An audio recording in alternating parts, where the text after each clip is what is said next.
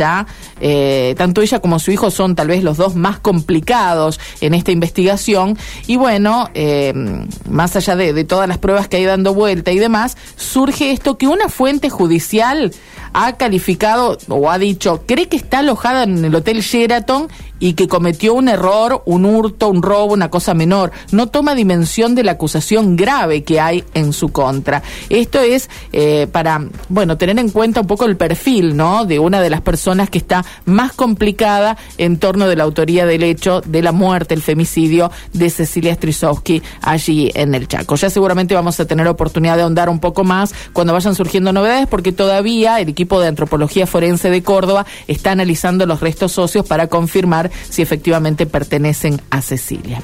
Nos vamos a ir al móvil ahora con Gabriela San. Gaby, ¿cómo estás? Buenos días. Karina, ¿cómo te va? Muy buenos días. Estamos trabajando en la Casa de Gobierno, en el hall central de Casa de Gobierno. Hasta aquí hemos llegado porque el ministro de Trabajo, Juan Manuel Pucineri, ha convocado para precisamente oficializar el llamado a paritarias. Desde el próximo lunes, los trabajadores y trabajadores de todos los gremios estatales tendrán su turno. Vamos a escuchar parte de lo que ya el ministro está comentando. Creo que es un objetivo compartido con los sindicatos lo que lógicamente va a estar en discusión son las, las posibilidades, los instrumentos que, que se puedan aplicar, eh, los criterios a tomar en cuenta, como sucede en cada caso, porque la negociación eh, implica en todos eh, y cada una de las instancias la compatibilización de, de, intereses, es decir, hacer converger intereses para lograr acuerdos y bueno, eso lo vamos a hacer a partir del lunes. Ahora, en función del acuerdo... Ustedes saben que eh, en la negociación colectiva eh, no es lo más adecuado ir con, dogmatismos. Y en este sentido todos los instrumentos posibles van a estar sobre la mesa y todos los instrumentos van a ser utilizados en función de los acuerdos que logremos, ¿no? Eh, porque la paritaria en definitiva es eso, es un acuerdo, no hay una decisión eh, unilateral que tome el gobierno, sino que hay eh, una decisión que en tal caso es aceptada o lo que hay es eh, una instancia en la cual, como decía hace un instante, se logran hacer converger intereses. En función de eso, todos los instrumentos son posibles. Eh, en la primera eh, parte del año, como ustedes sabrán, tuvimos una cláusula gatillo, una cláusula de actualización automática que funcionó y que es lo que nos permitió llegar a esta instancia del mes de julio eh, prácticamente sin ninguna cuestión que tuviera eh, por epicentro un reclamo relacionado con los salarios. Llegamos eh, con tranquilidad a esta instancia, ese, ese instrumento lo posibilitó en la primera parte del año y no descarto que, que, podamos seguir utilizando este tipo de instrumentos en la, en la segunda parte del año. Vamos, ministro, justamente poder utilizar este, tipo de instrumentos, volver a este tipo de instrumentos. Yo creo que en un, en un esquema de nivel inflacionario como el que tuvimos la, primera parte del año, ustedes saben que en hubo un, un descenso de la inflación y esperamos que en julio se pueda mantener esta esta tendencia a, a, que las variables inflacionarias vayan subiendo, pero en un esquema como el que tuvimos la, la primera la primer parte del año, sin duda eh, este instrumento fue un instrumento que, que nos permitió llegar con, con mayor tranquilidad. En algún momento, en algún momento lo, lo que se planteaba era una situación de baja inflación eh, y se consideraba, digamos, no nosotros en general, porque está visto en la negociación general en, en la Argentina, digamos, en esto no, no somos exclusivos en eso, ¿no? Lo que, se, lo que se decía en algún momento era que todas aquellas cláusulas que tuvieran eh, un mecanismo de automaticidad eran inflacionarias, digamos. Ahora, si la inflación se mantiene en los niveles que, que vimos en el, en el primer en la primera parte del año o en la segunda parte del año pasado está claro que eh, la revisión de los instrumentos que se utilizan es una de las de las posibilidades. Y por eso decía que que nosotros vamos a la, a la negociación sin ningún tipo de preconcepto ni de dogmatismo. Lo que sirva para lograr acuerdo lo vamos a hacer. ¿La intención es que se llegue rápido a este acuerdo o cómo está previsto el esquema de trabajo? Siempre, eh, si el acuerdo es más rápido, eh, es mejor para, para el Estado desde ya, pero es mejor también para los trabajadores, ¿no? Ahora, eso no, también digamos, como, como en todo este tipo de cuestiones, no, no depende de la voluntad de uno, sino de las posibilidades que, que vayamos teniendo en el transcurso de las conversaciones. El repunte de la economía, por más que sea mínimo, y los porcentajes de inflación que fueron bajando de a poquito, ¿ayuda a las arcas de la provincia también? Eh, si la inflación baja, lo que ayuda es eh, a que la paritaria tenga un efecto virtuoso en el bolsillo de los trabajadores, porque si no, si la inflación va para arriba, es una carrera eh, en la cual van primero los precios y después los salarios. Si la inflación baja, la paritaria empieza a tener otra virtualidad porque se va ubicando por encima del costo de vida, digamos. Eh, para la provincia, eh, no voy a decir nada nuevo, tuvimos un impacto muy importante con la sequía. la sequía en general si al país lo privó, como, como son las cifras que se estiman de, alrededor de 20 mil millones de dólares, a la provincia de Santa Fe le pega pleno porque es una provincia que genera las divisas justamente eh, en función de la actividad agroexportadora.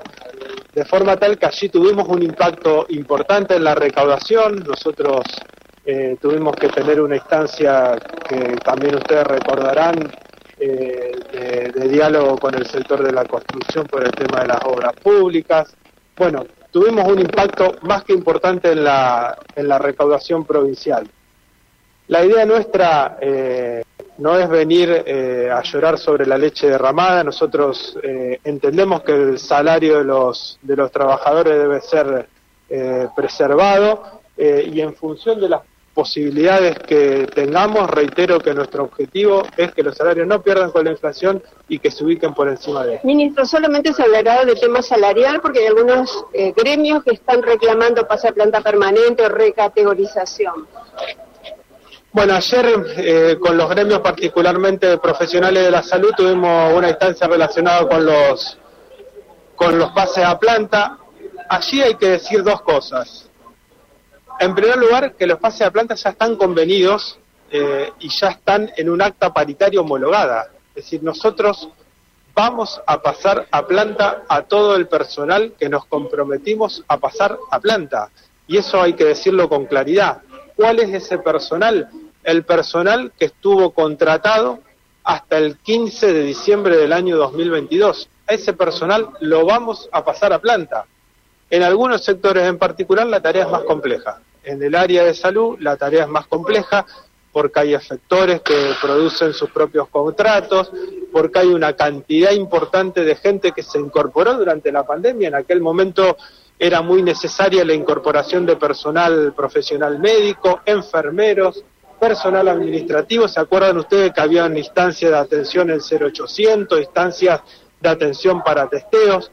Bueno, Hoy los directores mismos de los distintos efectores están pidiendo que se, ese personal que ya se incorporó, que ya aprendió, que ya tiene una, una experiencia en salud, pueda integrar la, planta del Estado y nosotros eso lo hemos contemplado en un acta paritaria. Y lo vamos, y lo vamos a cumplir, lo, estamos, lo estamos llevando adelante. Por ejemplo, en distintos ministerios ya se han producido pase a planta. Eh, en distintos ministerios, se han, en el Ministerio de Salud mismo se han producido pasaplanta y lo demás está en trámite, se está requiriendo la documentación, se están llevando, se están haciendo los, los expedientes porque culminan con un decreto que efectiviza la incorporación de ese personal y lo vamos a hacer. En, en, los, en el menor tiempo posible queremos hacerlo, lo estamos trabajando para que ello suceda pero lo que tiene que quedar claro para todos los sectores y en particular para el sector salud, que es el, de más complejidad en el armado de la gestión tiene, es que vamos a hacer los pases de planta a los que nos comprometimos. ¿No habría haber tema de conflicto entonces a la hora de seguir debatiendo en paritaria? No, no veo que, en ello tengamos un nuevo planteo, digamos, más, más allá que el de seguir las cuestiones, digamos, de, de hacer el seguimiento y de, y de concretar las, las gestiones correspondientes a través de los, de los expedientes administrativos. Eso no lo veo hoy como un tema que pueda generar con, conflictividad porque es algo eh, acordado, es algo homologado por un decreto y es algo que vamos a llevar adelante. Pues señor, y mencionó justamente a los estatales, empleados de salud. ¿Qué va a pasar con los docentes en esta última etapa del año? Bueno, eh, los docentes lógicamente van a venir con el, con el planteo salarial.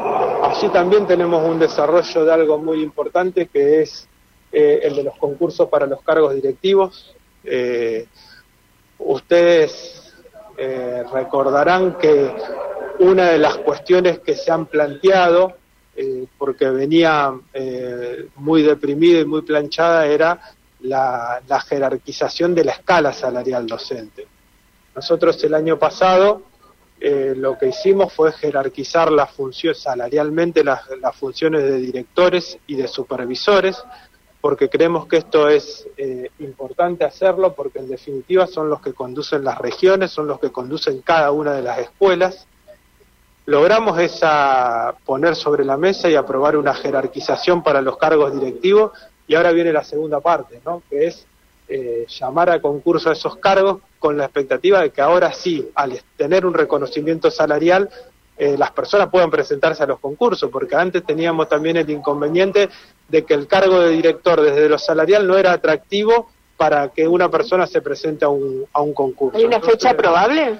Está el Ministerio de Educación trabajando en, es- en eso. Seguramente en los próximos días vamos a tener alguna novedad relacionada con la resolución del llamado a concurso, pero es una de las cuestiones eh, importantes junto con el esquema de, titularizaciones y de, la, y de la ejecución de las otras de las otras cuestiones que hemos tratado en, en paritaria. Me parece que allí hay, hay un activo de la gestión en este sentido.